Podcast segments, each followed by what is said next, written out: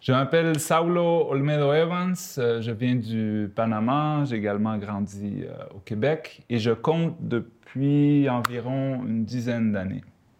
Je m'appelle Ilia Castro, je viens de l'Argentine et j'ai compté pour la première fois il y a une vingtaine d'années. Aujourd'hui, on se rencontre pour jaser de compte. Et pour lancer la discussion, on a apporté trois objets qui représentent les trois sujets dont on va vous parler. Vous écoutez Vite ton sac, tête à tête autour du conte, un balado de la Maison des Arts de la Parole.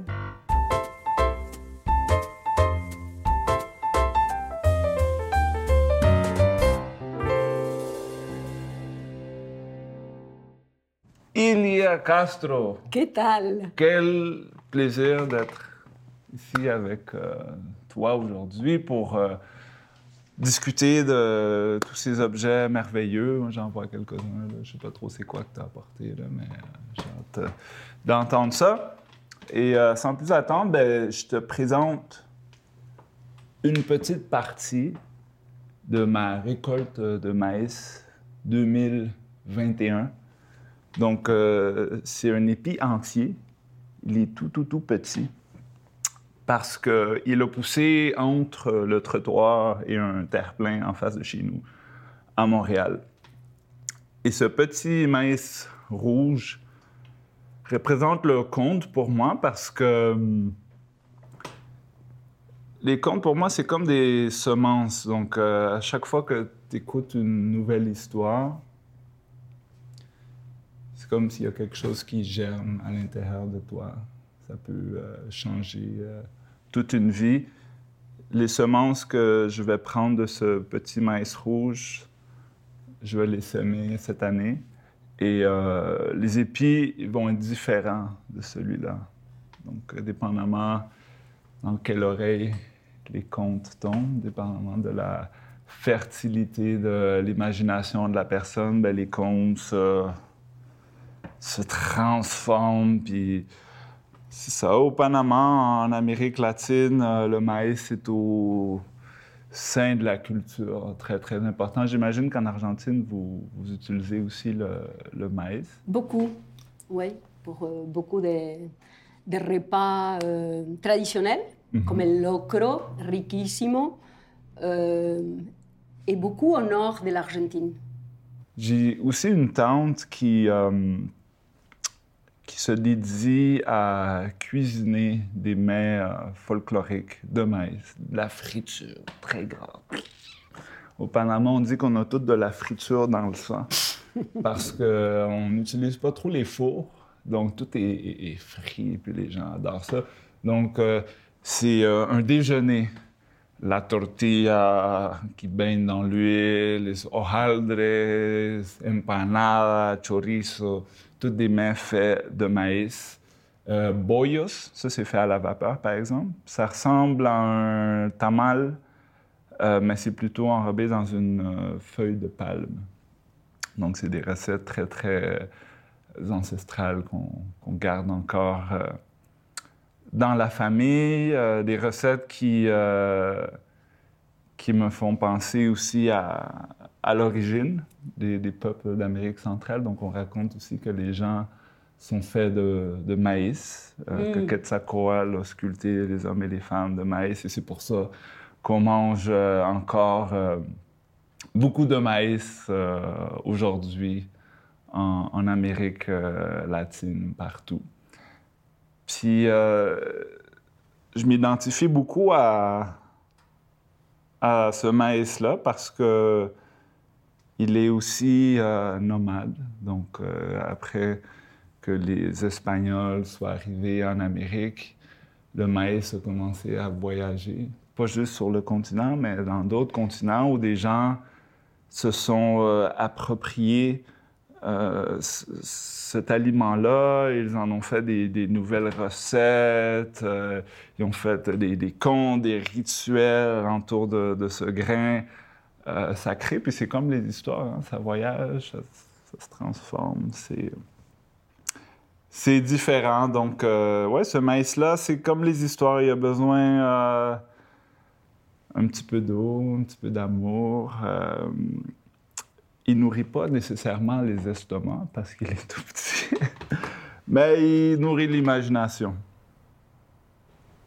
Moi, l'objet qui pour moi représente les contes, en tout cas, quand j'ai pensé à, à quel serait cet objet-là, et ça m'a catapulté immédiatement à, mon enfance, et c'est ces vinyles, Los Cuentos de Maria Elena Walsh, un vinyle que j'ai entendu infiniment pendant des heures et des heures. Et euh, c'est un, un, disque avec des contes qui ont forgé mon, imaginaire.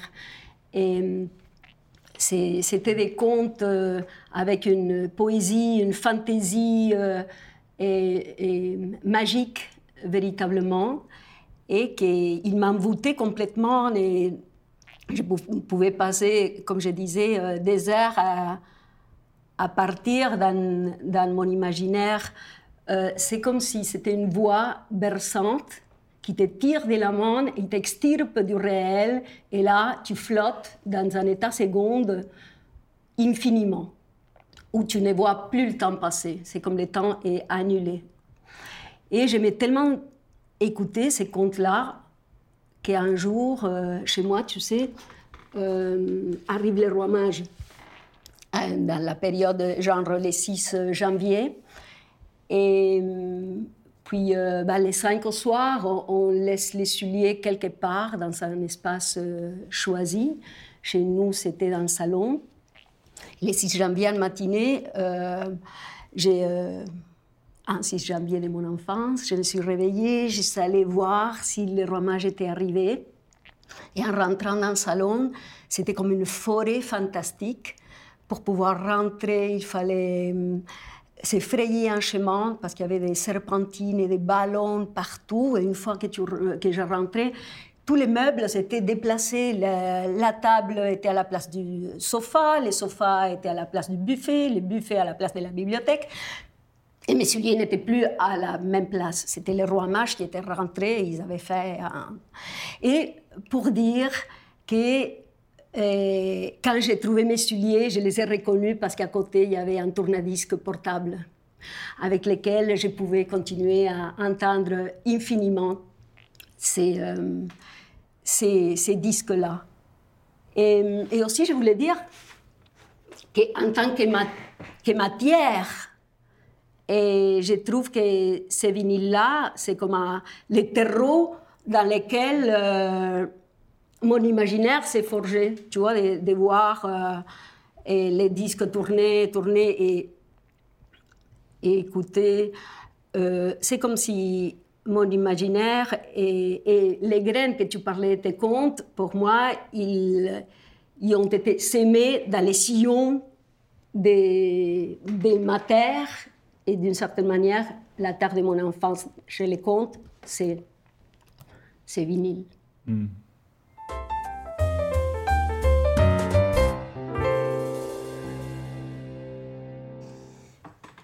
Mon deuxième objet, c'est cette petite pochette que j'ai euh, tissée moi-même. Mais euh, cette pochette ne m'appartient plus aujourd'hui parce que je l'ai donnée à ma mère j'ai dû l'emprunter pour euh, le tournage. Cet objet représente mon univers artistique parce que ça me rappelle mon temps d'étudiant à l'université de la vagabonderie. dans cette université, ils donnent juste ton diplôme quand tu meurs.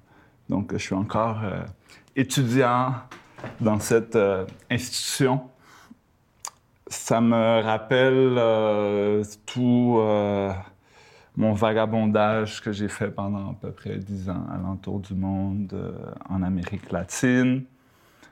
Je l'ai tissé quand je vivais au Brésil, il y a de ça peut-être 15 ans. Dans ce temps-là, j'étais un artisan musicien ambulant.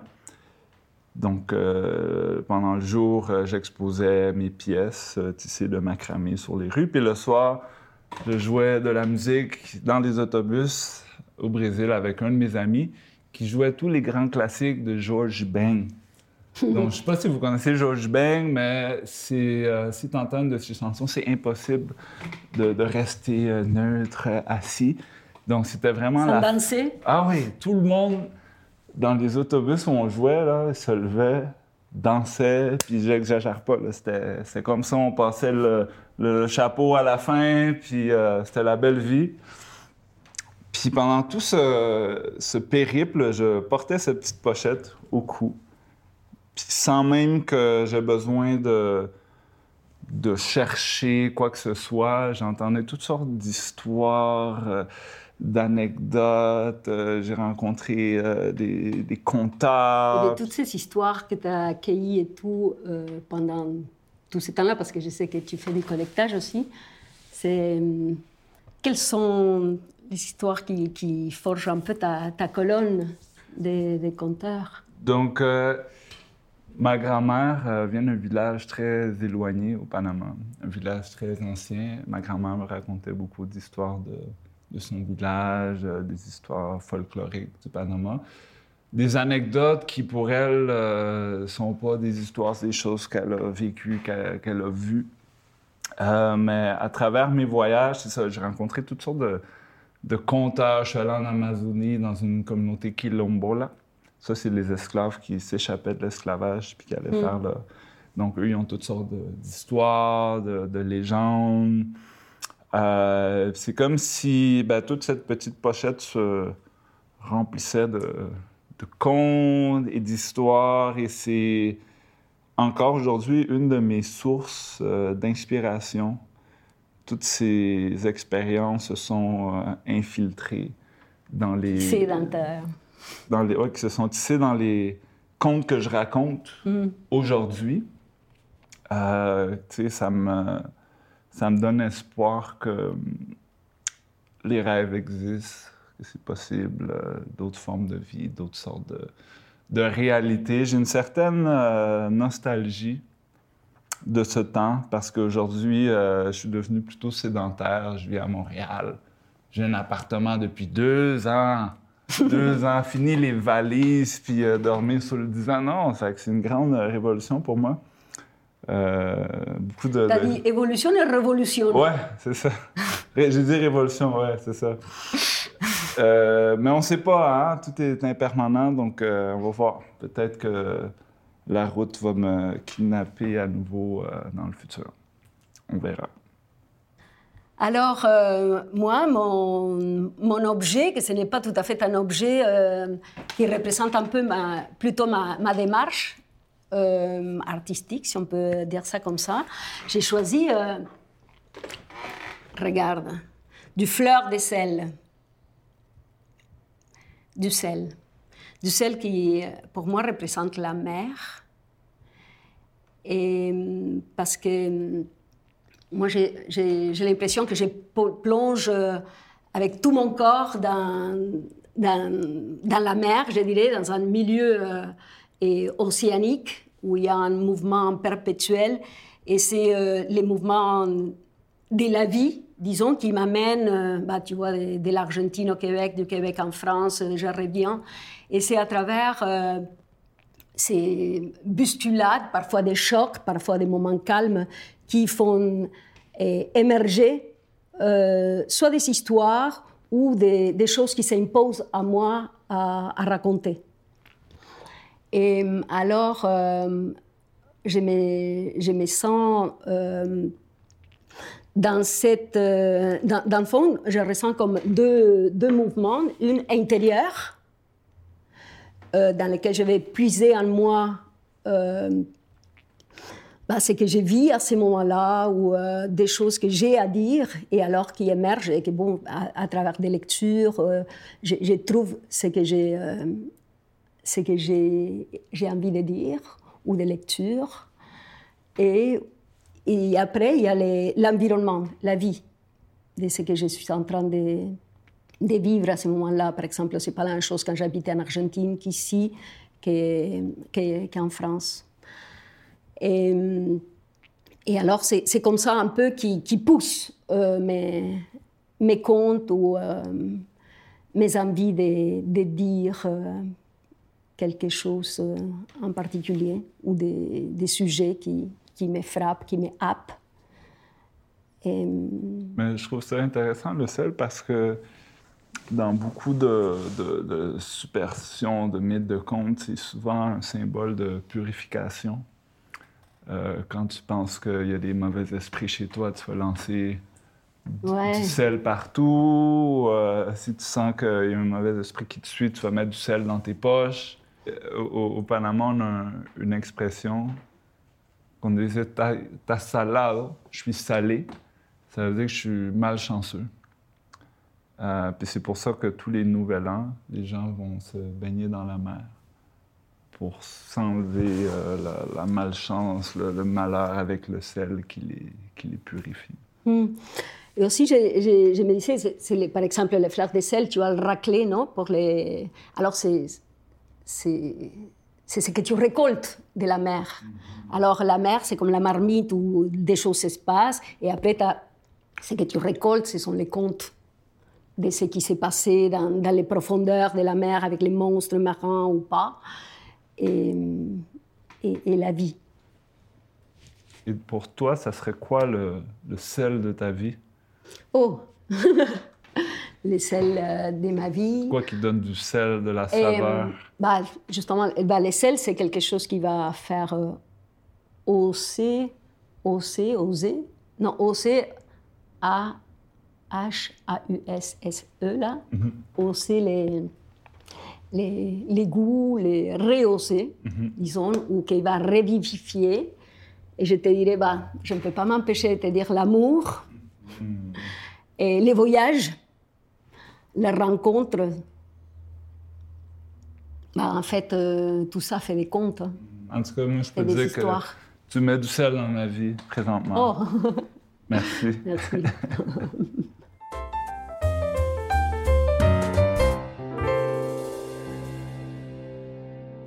Alors, comme euh, troisième objet, et on a choisi comme sujet l'héritage culturel. Et j'ai choisi les, les matés, que c'est typiquement argentin, mais dans le fond, les matés, euh, bah, c'est un breuvage d'une plante qui pousse euh, dans la forêt subtropicale au nord-est de l'Argentine, et genre euh, en frontière avec le Brésil et le Paraguay. Donc, à chaque fois qu'on boit, on boit un, peu de forêt, ce qui est pas mm. mal pour se réveiller, principalement les matins. Et, et pour ceux qui ne connaissent pas, euh, ça, c'est une calabasse. Donc, euh, une calabasse, c'est un fruit qui pousse dans notre terre. Et, et si j'ai choisi cet objet, c'est aussi parce que les matés, moi, ça m'est lie immédiatement avec ma terre, avec euh, son odeur, sa saveur. Quand je pense à l'Argentine, la première chose qui me vient à l'esprit, c'est qu'est-ce que ça sent? Et cet objet-là, pour moi, représente. Et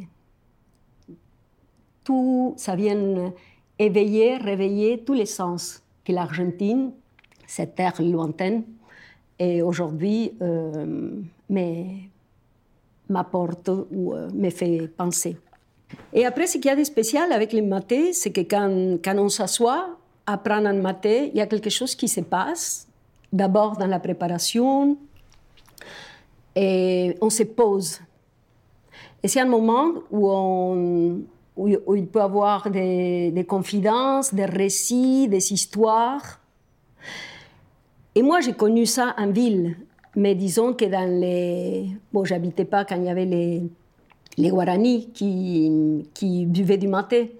Mais dans les campagnes, on sait, dans l'époque des gauchos, autour du feu, c'est là qu'on se racontait des, bah, des légendes, des contes, des récits, des choses de la vie euh, quotidienne. Et c'est comme un moment où les temps c'est un peu comme quand je te racontais euh, par rapport au disque. Les temps, ils s'annulent. On, rentre dans un autre espace-temps. Et même euh, aujourd'hui, même si ce n'est pas un rite sacré, quand on boit du maté, il y a quelque chose qui se pose. Et aussi, euh, parce qu'on se disait en quoi cet objet, cet héritage culturel vient teinter nos, nos contes. Pour moi, ça, ça représente les Sud. Tout à l'heure, tu disais les, ces pays du Sud. Mm-hmm. et, et, dans le fond, oui, moi, je suis argentine, mais je suis.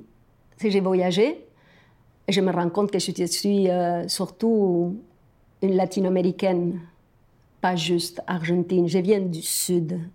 Et ça, je les sens, je les sens et je les porte en moi. Cet regard, une, sensibilité autre. Euh, et pour moi, ça, ça représente le Sud, ma terre, cette Amérique latine. En général, euh, je, suis inspirée par des, auteurs euh, qui viennent plutôt d'Amérique latine en général, comme euh, Cortázar, Monterroso, de, Cortázar, Julio Cortázar de Argentine, Augusto Monterroso de Guatemala, Galeano, Eduardo Galeano d'Uruguay. Ces trois auteurs qui, m'inspirent et qui, ont une, humour, une ironie, une fantaisie qui a la couleur euh, du Sud, comme je disais tout à l'heure. Et autant par les sujets qu'ils abordent que par euh, la manière donc, euh, dont ils, ils racontaient. Bon, évidemment, moi, je, les mets à ma sauce, non? Moi, je sais pas. Mon troisième objet, c'est mon chapeau. Au Panama, c'est une terre de chapeaux, donc on a environ euh, sept différents chapeaux. Euh, dans les campagnes, les gens, ils vont avoir au moins euh, trois chapeaux. Puis juste en, regardant quelqu'un, juste en regardant son chapeau, tu peux savoir son état d'âme. Donc, s'il porte le chapeau comme ça, là, tu t'en es pas rendu compte. Mais depuis le début, moi, je, t'offre mon respect. Oh, parce que la palette en arrière de mon chapeau est levée. Mais si je lève juste la palette en avant, comme ça, ça veut dire que je suis content. Et si je lève les deux palettes, ça veut dire que je cherche le trouble. Et si je descends les deux palettes, ça veut dire que je suis triste. Donc, j'ai un enterrement, des funérailles, on baisse les deux palettes si jamais euh, tu t'approches de quelqu'un et tu fais tomber son chapeau intentionnellement, ça, c'est une déclaration de guerre. Ça va avoir des grands problèmes. Il y a euh, quelques années, euh, peut-être 3-4 ans, je suis retourné au Panama. Moi, je vais peut-être tous les ans, mais je suis allé dans un endroit qui s'appelle Guarare. Donc, dans ce village, tout le monde porte encore des, chapeaux. Ils sont tout le temps heureux, comme ça, le mode content. Et euh, sous une véranda, il y avait un monsieur qui racontait des histoires. Donc, euh, au Panama, on utilise un terme que vous connaissez peut-être en Argentine, c'est echar cuentos. Hmm. Echar cuentos, si je le traduis, ça veut dire lancer des contes. Donc, c'est très vaste, mais dans ce echar cuentos, les gens vont se lever debout, ils vont raconter des anecdotes, des fois c'est drôle, ce monsieur-là qui s'appelle Tito Pito, lui, euh, ses contes étaient accompagnés de, jeux de mots et de décima. Donc mm. la décima, c'est euh, la dixième, c'est une sorte de, poésie qui est organisée en, en dix vers, qui s'utilise aussi mm. en Argentine, au Mexique, un peu partout. Puis ce monsieur-là, autant que, que ma grand-mère, je lui disais souvent, toi, tu es, une conteuse, cuentera. Elle n'a jamais compris qu'est-ce que ça voulait dire. Qu'est-ce que ça voulait dire, euh, pour elle, c'était abstrait, ce, terme-là. Pour elle, être conteur, c'est euh, être humain. C'est être un être humain.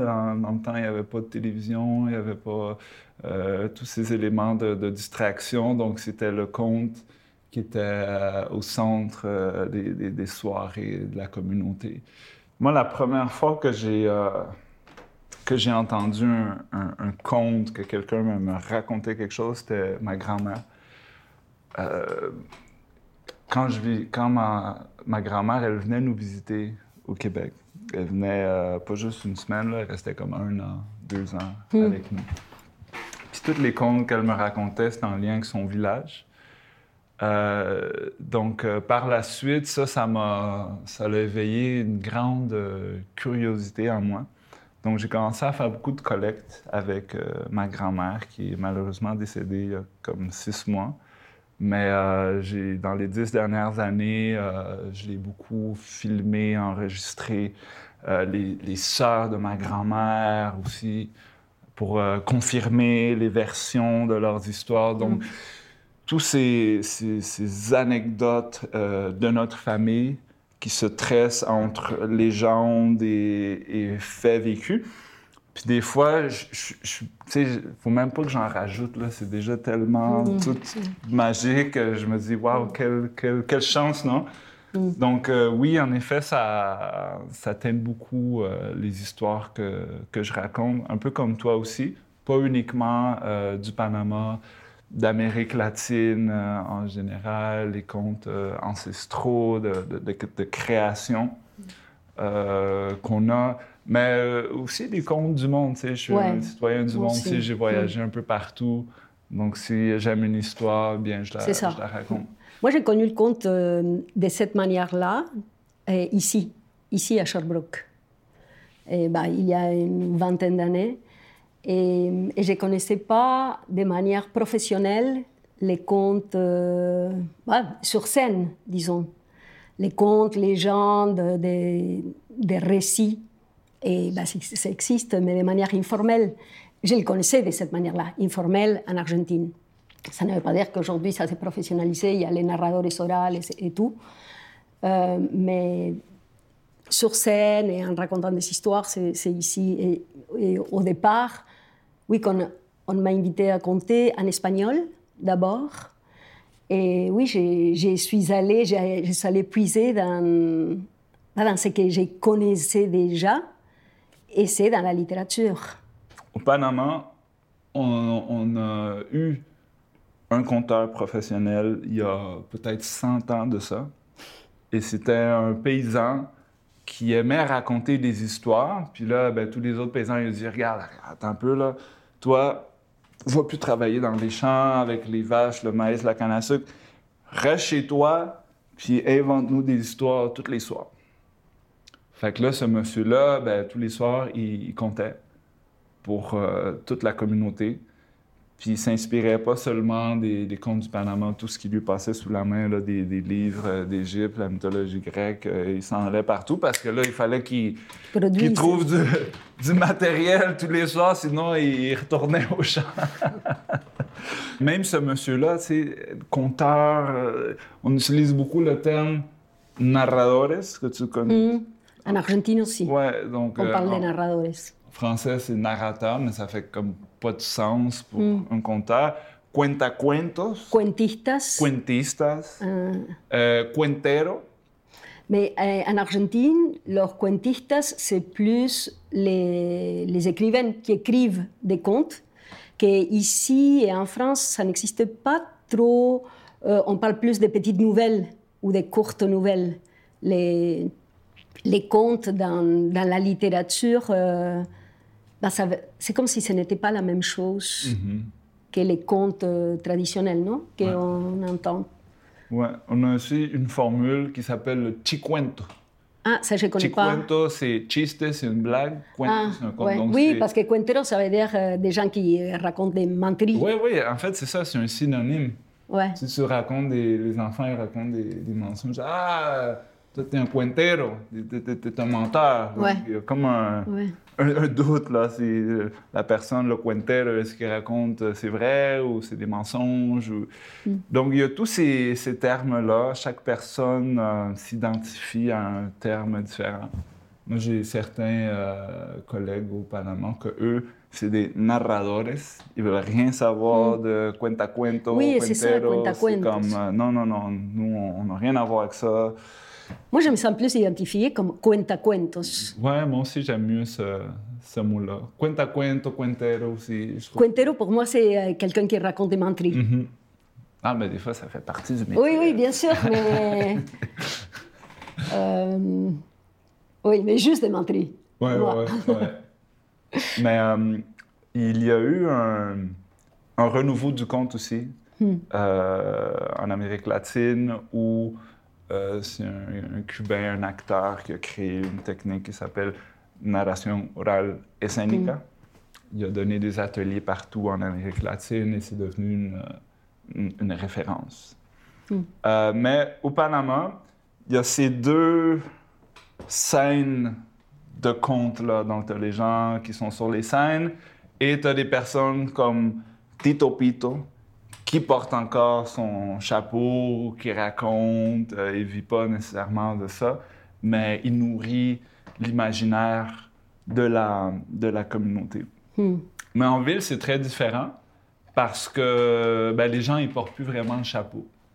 Comme une certaine honte à ça. C'est comme, oh, c'est euh, t'identifies un habitant du Panama. Comme un paysan. Chola, ouais, un paysan, on veut pas. Dans ma famille, moi, mon père, mon grand-père, ils portaient le chapeau à un certain moment dans leur vie, puis euh, avec le temps, ils ont changé ça pour euh, la casquette de baseball. la casquette de baseball. Donc, euh, moi, je me suis réapproprié de mon chapeau et je le porte fièrement.